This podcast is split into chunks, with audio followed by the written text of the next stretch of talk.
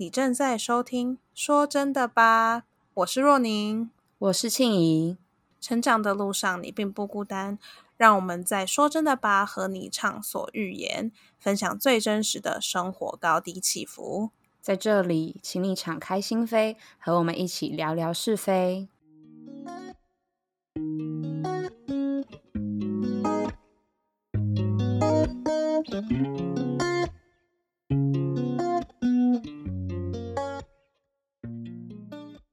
终于来到我们出国留学及生活的最后一个部分啦。那么，下面我们要讲的是一日学生生活。哇，这个我的一日学生生活讲出来也很不充，很充实，也很 chill，可是是有点太 chill 了，你懂吗？是吗？说来听听。我自己觉得，好，我一生一天的学生生活就是早上起床，然后吃早餐，然后搭公车去学校上课。然后上完课，大概我的课到中午就没课，所以中午结束就是跟朋友吃个饭，然后然后就我们就会开始讨论说，哎，下午要不要去哪里玩？有可能有可能去打保龄球啊，有可能去那种沃尔玛买东西，要不然就是去去找那个，因为我们有一个我们这群学生有一个那叫什么？呃，有一个总负责人姐姐。然后我们就会去找那个总负责人姐姐聊天开杠，然后有时候讲一讲，说哎下山了下山了，然后就哦回家回家。这样子，就是下基本上下午行程。太阳好像太阳下山，不是我下山，太阳下山。我说你叫那个那个学校是在山上，山上没有没有。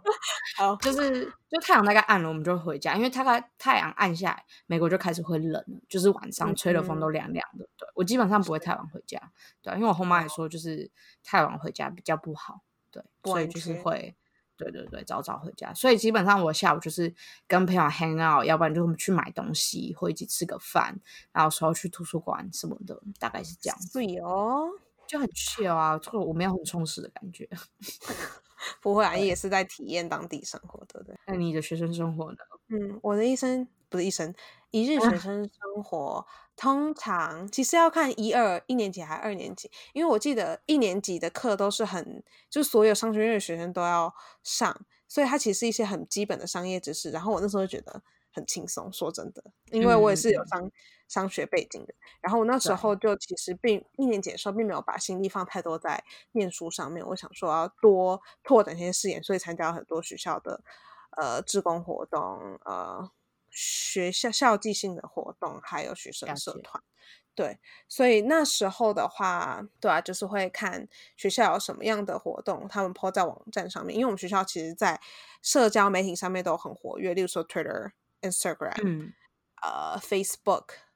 还有什么？LinkedIn 都有，但是学校又有分很多部门，然后他们各自部门又有自己的社群账户、社群媒体账户，所以就是其实有很多的资讯这样子。这样会一次要 follow 很多个吗？呃，我其实就 follow 我有兴趣的而已。哦，了解。对对。所以那时候我第一年的时候比较 focus 在多多认识一些朋友啊，然后当职工啊，然后参加学校社团等等等。然后第二年说真的，课业是比较忙了。然后啊，对我忘记讲，我一年级下学期的时候有开始工作，对，开始在学校工作。我的职位是有点像是英文叫做 community building 跟 student engagement，就是呃学生这个社群的建立。所以我们算是一群学生领导，然后我们是学校的员工，然后一起建立这个社群，对，让。就是例如说刚来这边的学生啊，或者是呃新移民，帮他们问回答一些他们在，就是以学生的角度回答一些他们的问题，还有帮助他们的 transitioning，就是来这边呢，你是要其实是需要一些适应期的，所以我们是担任这个这个角色，是的，反正我第一年级开始了。一年级下学期就开始了这个工作，这样子，所以它其实有点像是一个引导跟就是帮助他们适应的一个角色，就对。对，然后我们是以学生的角度去呃跟他解释，因为其实有很多学校的，例如说他们问的是 顾问级的问题，例如说移民类的问题，我们其实不能回答的。如果我们回答的话，会有法律上的纠纷。对，所以其实我们的引导。的方向都是以个人经验去呃跟他们做分享，还有就嗯。是介绍他们给不同的科系的人认识啊，等等等等等会，所以我们会嗯。组织很多不同的活动，然后我们也有一对一的引导，就是如果他们想跟我哦。们谈话的话，对，就可以不跟对，嗯。所以我一年级的学生生活从慢慢慢慢，然后开始有呃下学期开始有比较多的待在学校的时间，然后我二年级课业变重了，呃，我还是有继续学校这个工作，然后也越来越上手，呃，所以说我。嗯，时间上的安排的话，因为我是是拿满堂的学分，就是学校有规定说你一个学期只能拿几个学分这样，然后我是拿满堂，所以我其实哦是。用中间休息的时间，呃，去做一些作业，或者是工作上 email 要回回复什么的，就是利用这些零碎时间。哇，对，所以说，但是我假日的时候还是会跟朋友出去玩啊，因为就是 我是那种放假不能不喜欢待在家的人。对，对我有听说，所以你刚刚说你参加的社团就是嗯学校这个工作吗？还是不是？呃，学校这个工作它是工作，就是它是有配的，它是有对执行的。然后社团的话是归社团，就是像一般大学那种社团，呃，就是 member 嗯这个社员都是学校学生啊。等那你参加了什么社团？哦，好，等一下讲你有兴趣的那几个就好。没有，我是 因为你其实是可以加入很多不同的社团，但是不代表你是很 active，就是你不一定是一个活跃社员。我在这边参加的是有我们是有个国际学生社的社团，然后另外一个是国际学生参加比较多，然后之前还有溜冰社，溜冰社好嗯酷哦！对啊，我是在那边学溜冰的嘞，那你溜冰溜的好吗？就就不就是正常啊，就是一般，哦我不是那种很技术还会转来转转圈圈那种。转来转去。我对我花时间比较多的是这两个，但是其余我是真的嗯没其他的那个精力去 focus 在其的呃其他的社嗯团。嗯嗯，对，所以我那时候其实主要是以学业，再是学校工作这样。然后再来才是社团这样子吗？对，然后二年级之后，因为我二年级最后一个学期还接了两份工作，所以其实时间又更少。嗯，不过哦我一日学生生活大概就是起床、上课，然后上课完呢，中间有空档的话，就跟朋友聚聚，吃狗午餐之类的，或者是有时候太忙的时候，我就会自己吃，然后利用一些嗯零碎时间做一些作业啊、考试啊，或者是那个学校的工作这样。哇，你生活很满呢、很对啊但但有好有坏，说真的。是也没错啦，一定啊啊，就是一体两面嘛，就是反正我那时候学校生活大概就是这样，但是假日就会给放风这样。啊，一定啊，这不再再这不再放风下去，人都要被榨干了，是还好，感觉就很，感觉你的工就是你的一整天强度其实是很够的，我觉得可能是我的习惯吧。我就觉得，哎、我这个空档有时间，就是我有这个空档，我就会想说啊，就用用一下这个时间这样。但说真的，出社会以后，我觉得我脚步慢很多，因为不用兼顾课业跟学业，就是只有工作这样子。哎，课业跟嗯学业是一样，就是工作跟学业，工作跟学业就是只有工作而已，所以我觉得再不练习中文，再不练习中文都在练台语了，对，没有啦，我骗人的。笑好，你台语也没有 进步啊，有啦，比哎，之怎么坏嘞？比我有之前好不好，有啦，不错不错。题外话，嗯，对，我忘记我讲到哪里。刚说学工作跟学业对，我觉得工就只有工作的话，反而没有这么的赶，嗯，对，就没有那么紧凑。说真的，因为不用跑来跑去。好好了好，好啦好啦，我们要不要讲一下很有趣的话题？叫做可以迷思。我想听你觉得你那时候有什么迷思，然后后来怎么你的想法怎么转变？好，我觉得迷思就是可能就是大多数人看那个美剧，不是都会觉得说，就我们印象深很印象深刻，就是美国人很爱发问这件事情，或者是不止好了，印嗯象中是美国人很爱发问，就是不是那种嗯什么影片播出来，就是老师问一个问题，然后全班人就这样，嘿，举手举很直很高这样子。可是其实我后来什么剧啊？我不知道，就是我 印象中象，对对对，就是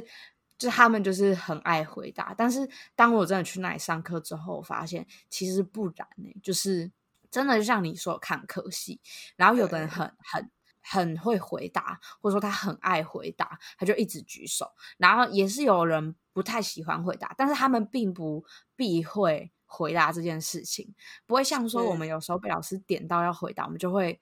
就是可能会啊，怎么又是我啊？怎么就都都不回答这样子？就嗯是我有发现到，就是其实不是那么，就是不是所有人都那么爱回答，但好像如果你是就是看到一群华人学生坐在一起的话，他如果不是当地的，就是他不是华侨。哎，他就他怎么哦？他如果不是，就是他本籍不是美国人的话，好像也不太爱举手，就是可能还是会有点害羞保守。我是我是我看到是这样了，我不知道绝大多嗯数是怎样。对，这是让我觉得蛮特别的一点。然嗯后，有冲嗯、击到那边对对对对对，那边嗯大学的氛围我也觉得很棒，就是。我最喜欢的一点是，他们草坪真可以乱躺哎、就因为我们学校大嘛，然后就很多地方都有种草皮，大家就四处乱躺在那草皮，然后跟自己的朋友聊天，然后写作业，然后太阳就晒下来，暖暖的，超舒服的哎、我第一次知道草皮原来就是那么好躺，因为像我在台湾的学校，就是我们学校养一大块草皮，可是完全不能踩，只有就是呃重大活动的时候，尤其像毕业典礼，你才可以踩上去。哦，所以你才会有这个迷思吗？对对对对，就是因为在台湾没有人会躺草皮啊，很少吧？大家那么热，躺在那边那应该会么晒，没有树荫，就有树荫的地方当然就另当别论。可是可能是因为美国天气好，然后太阳又刚刚好，就是天气跟太阳搭配的刚刚好，所以就是哦大家都会躺在草皮草皮上，就是草皮感哇觉是一个他们连接人跟人感情的地方，然后也会有运动好有诗意耶！对啊，我就突然看到，我就觉得为什么别人就是可能是他们的那个氛围跟气候，就是有这样得天独厚的优势吧。我就很嗯喜欢这一点，对啊，所以我算是我这两个算是最大的迷失吧。因为那时候你看到糖草坪，你会看不懂，你就觉得说要求老咖被是一个得底下起来会龟辛苦光这样。可是其实我后来发现没有，因为我 自己你台语真的我自己好，没有，就是普通一般般。对，就当你真的躺在那，然后坐在那跟朋友聊天，其实那个感觉真的很好，风吹过来，然后跟朋友聊天，我那感觉其实很棒，是是我最喜欢的，就就是觉得最有差异的两个点，了解。嗯，对啊，那你呢？我的话，我觉得这我我想要讲这个点不太像是我自己的冲击，而是我从我身边的朋友听来的。嗯嗯，就是有些人会有一个迷思，就是说，嗯，同一个种族的人喜欢聚集在一起。但我并不是说这个事情不是 true，就是不是真的，而是我觉得特别在加拿大这个环境底下呢，是因为呃种族很多元，然后很多嗯。人，即便大家的呃性别、年龄、肤色不同，你也没有办法透过他们的外表去说哦，这个人大概就是哪里来的，等等等。因为嗯、嗯他们很多家庭可能是很小的时候就移民过来，然后他可能在这边出生啊，所以即便假设他是亚洲脸孔好了，他也有可能是加拿大人。所以，啊，哦像我之前呃，忘记是谁啊，可能一个阿姨吧，她就跟我讲说，诶，你有没有觉得说，哦，亚洲人都会聚集在一起这样子？我就说，可是你没有办法，就是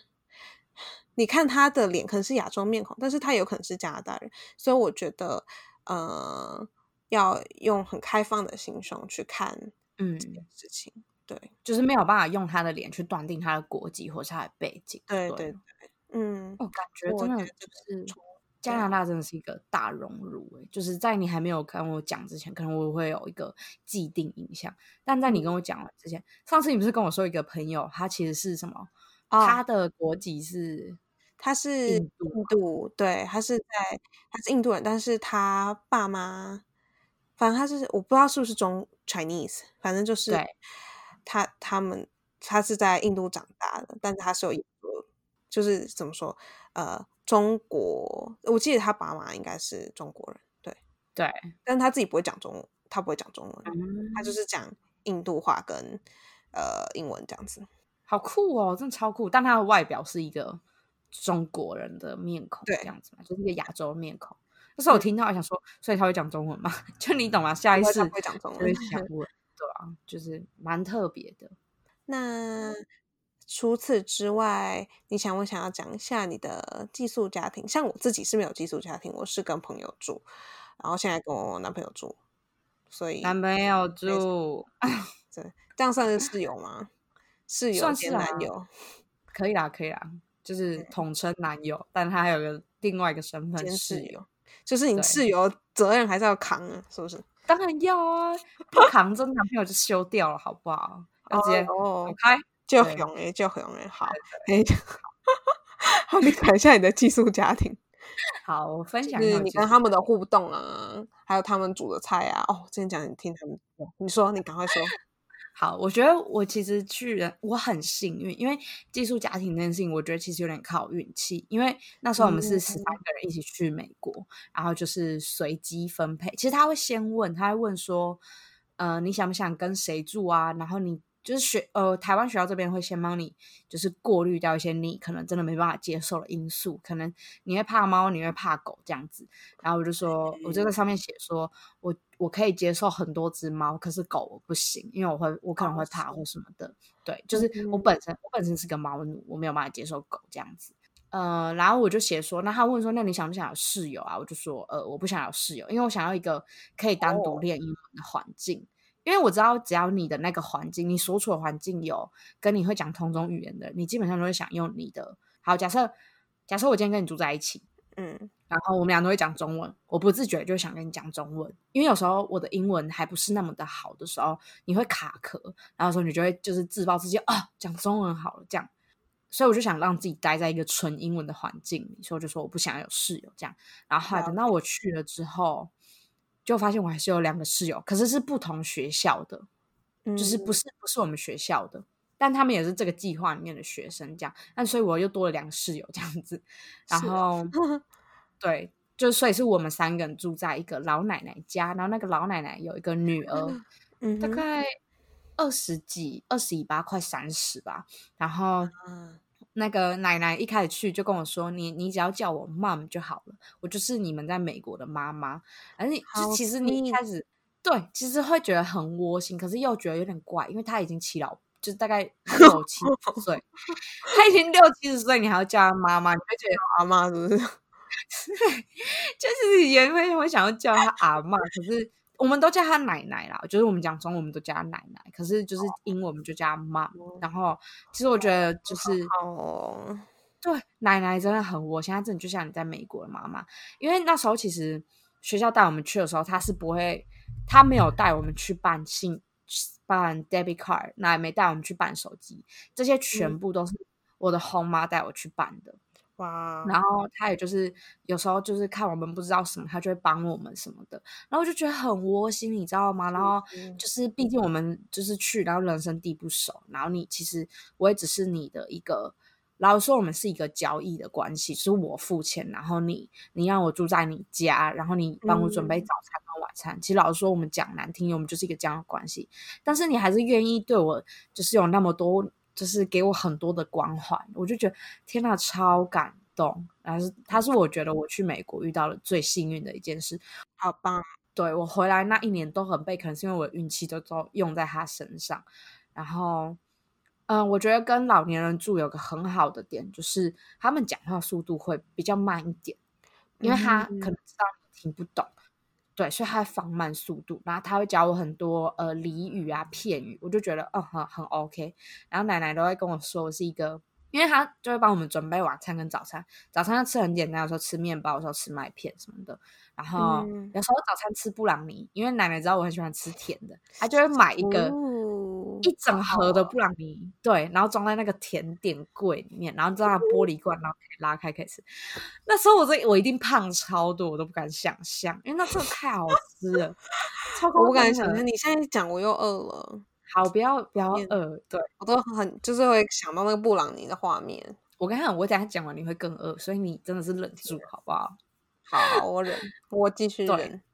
对，然后奶奶，因为他们就是美国，不是都地大，就是物广，像你们加拿大可能也是，我不知道你们是什么时候去采购，你们是一个礼拜采购一次吗？或一两个礼拜？呃，我我自己，因为我是自己住，然后我跟男朋友住，所以对，差不多一一个礼拜。对，然后奶奶也是差不多一个礼拜会去采购一次，然后每次采购之前都会想问我要吃什么，然后久而久之，因为我前面两三次都跟他说我想吃冰淇淋，我是一个很爱吃冰的人，然后我就跟他说我想吃冰淇淋，然后久而久之，他只要一问我要吃什么，他就跟我说 You want ice cream, right？那我就说对，就是觉得很很，他就是对连我的喜好他都有记住，你懂吗？就是你要看那个人关不关心你。你只要知道那个人有没有关注你的一些小喜好，就就是他的那个举动让我觉得非常的贴心。然后晚上有时候煮他煮饭，因为奶奶是有之前有住过中国，所以他是可以接受中式料理。有一次我们去华人超市，他就买了一只烤鸭，那种北平烤鸭回来，爽死了！我从来没有想过我去美国可以吃到一只北平烤鸭，好好哦。对啊，我真的吓到。对，其实我那时候真的觉得我超幸运。然后后来就是因为晚上有时候会吃沙拉，不好意思，声音有点岔开。嗯，没事没事。对，因为呃，美国人不喜欢吃熟的菜，他们几乎不吃熟的菜，不吃烫熟的东西，就他们菜都吃那个生菜沙拉。所以我只要一看到他端生菜沙拉上来，我脸就会开始垮掉，因为我很没有办法接受 生菜沙拉自然的味道，我完全没办法接受。对。对对对对对，然后奶奶看到我不吃，她就会跟我说：“我第一次看到我就说我不喜欢吃沙拉，第二次我也说不喜欢，然后她第三次就跟我说你不想吃沙拉对不对？”我说：“嗯。”我就点头。然后她说她就跟我说我是一个 picky children，就是我很挑，我很挑食。我大概是我们就我不是有两个室友，是我们三个，我是我们三个里面最挑的那一个。然后奶奶就说：“难怪你就长这么小只，都长不大这样子。”然后就觉得很好笑，对吧？就是跟奶奶相处的过程中真的非常快乐。然后我们也有在那边过那个 Thanksgiving，那那个感觉超好的，对啊！我第一次吃到就是他们的感恩节大餐，好吃火鸡真的很大一只，对，哇，就觉得其实住寄宿家庭。就是是一件好事，但我觉得也要取决于你的寄宿家庭的呃呃，就是他你的那种 host 好不好？对，呃，我觉得像我寄宿家庭有个不好的地方是，好，我觉得那也是我的错，因为像我的红姐，她是她一边在读书，哪一边在工作，然后她那时候其实她就跟我说，她读书的时候需要抽大麻来提审，问我可不可以接受，我就傻傻的说 OK，因为我没有闻过大麻的味道，我不知道。它是一个怎么样？对对对，他一抽了，我真的后悔，因为他那大麻的味道直接就是冲进我的房间里。呃，天哪，就是对，很可怕。就是我不知道怎么形容大麻味道，但它其实有点像烧塑胶，可是比那个又更臭。那只要每次抽大麻，反正就是那个味道。可是我也不能去跟人家说不好，因为我已经答应人家，我是真的很好笑。对，但我觉得就是那个味道，只要你闻一次，你绝对不会忘记，真的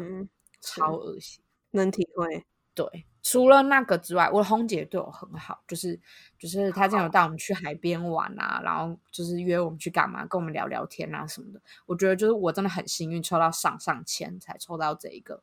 好棒。对啊，打开冰箱永远都是满的，有一种饿叫奶奶觉得你饿，所以冰箱永远都是满的。像我有个朋友就，我觉得他是抽到下下签吧，他的那个寄宿家庭很不 OK，虽然他的寄宿家庭很大。有泳池，然后三两三个房间，就是真的很大，就很像你在美国看到那种就是不错的房子，然后很大泳池这样。嗯，然后我就说，哎，不错啊。那他一开始也觉得不错，对。然后开始我跟你讲，真的都是好的不灵，坏的灵。然后后面就他的红爸红妈，就是就对他，我觉得算苛刻吧。他一个大男生，然后晚餐就给他吃。几个，两个还四个小披萨，超小的那种，一个掌心没有一个掌心大的小披萨，迷你披萨打发他，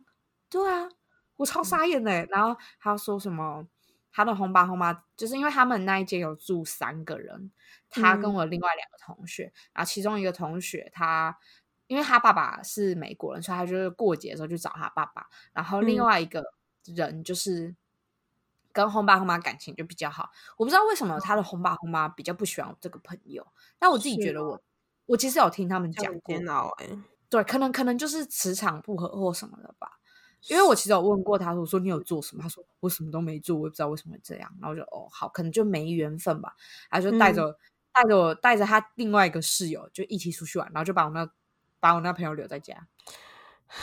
好惨哦！这样很这样会很心理不平衡哎。对啊，就是其实他后半段住的真的不好，所以其实就是寄宿家庭这件事情也真的是筹钱，真的是靠钱运靠运气，对啊，所以。就是，但我还是蛮推荐寄宿家庭。如果你呃有这个选项可以选的话，因为如果你真的是遇到好的，你其实能够更融入这一个环境，它能够引导你，它能够起到一个很好的作用，让你融入，然后会让你觉得很暖。像呃奶奶这件事情，就让我觉得，就是我只要每次想到美国，想到奶奶，我心里就是觉得很温暖，是一个非常非常棒的经验。这样子，可是。如果你抽到不好的，可能就是我建议你真的要换，就是跟你的呃呃中介反映一下，让他把你去换去另外一个，因为其实你这样真的非常不好受。对，找到一个好真的很重要。对，嗯，能体会，不错不错，很替你开心，有遇到一个好的寄宿家庭。那你跟你的室友如何？我的话，我我。第一个就是我的室友呢，是跟我念同一个科系，然后我们是在那个新生训练的时候认识的，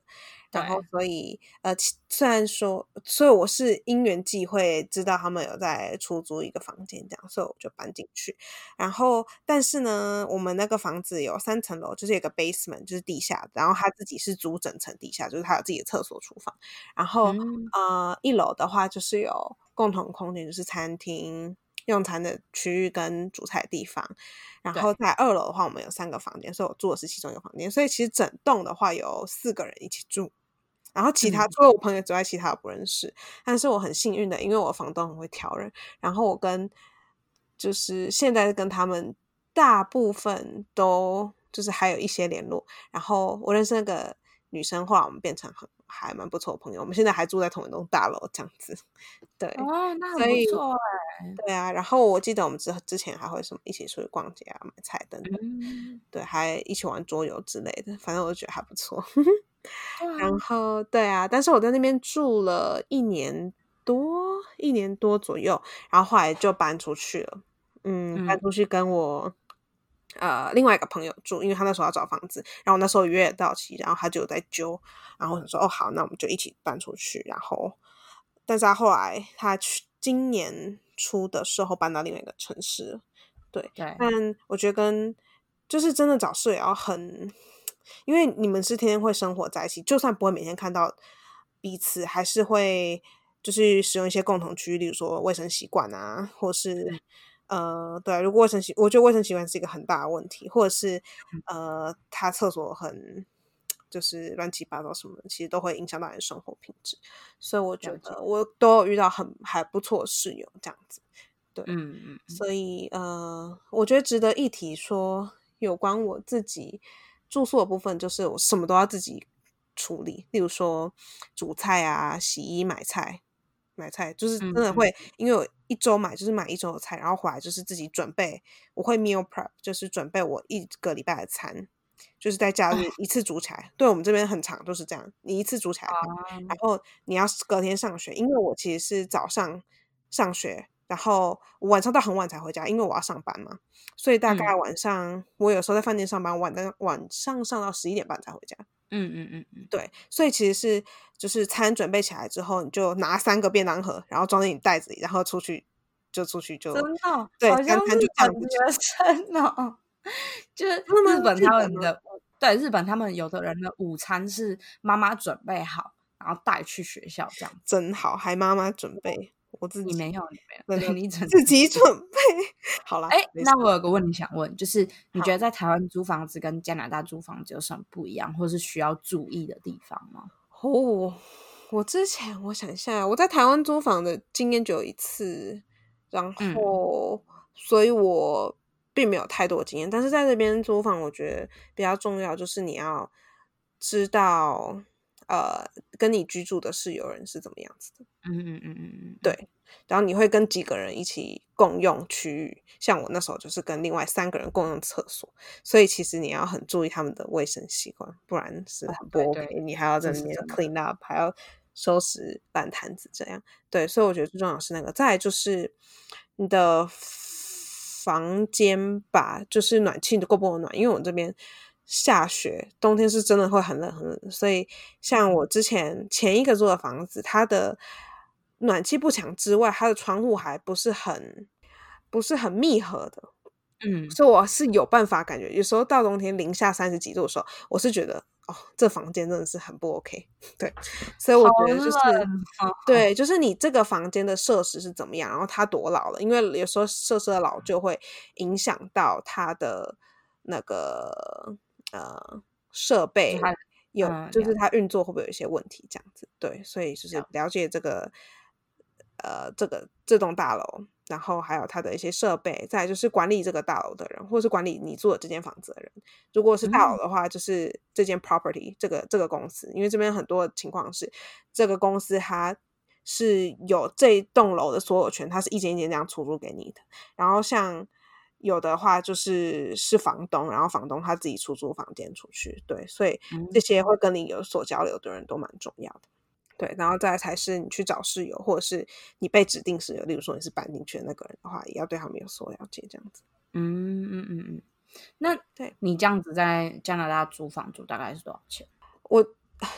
说真的很看情况，因为你跟越多人共享空间的话是越便宜的。我那时候对，所以我。很早很早以前租其实很便宜，现在汇率不少啊？假设我会用二十二算好了，等一下，嗯，是五百加币。好，你们自己用自己那时候汇率去算。但是，对，因为汇率是一直最近看在变动，对，差不多是二十一到二三中间啦，但看情况。嗯嗯嗯，对。然后后来我搬来市中心这边之后，变成六百出头，对。但是我不用跟那么多人，就是多两千多我不用跟那么多人 share。然后对你会有比较多自己的空间，然后我住的又是公寓，所以是公寓大厦管理，并不是是单独的一个那个透天房这样。了解，嗯，然后对，而且也要看你住的是哪里，价码会不一样。我以前住在南边，就是比较住宅区就比较便宜，然后你住市中心的话，就是是交通比较方便的话就比较贵。对啊，反正我自己的住宿情况大概是这样。了解。嗯哼，住宿真的是很花钱的一件事，尤其是在国外。对啊，对啊。好，好啦，我们今天聊了挺多的，是不是？很多，真的很多。生活、密斯跟住宿。那我们今天的内容就 cover 到这边喽。对，那我们就下次见喽，拜拜。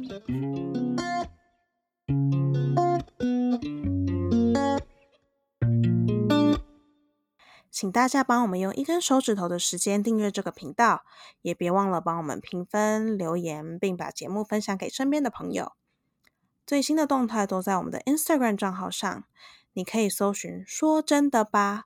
或者是打我们的账号名称 “Come On In Podcast T W”，拼法是 C O M E O N I N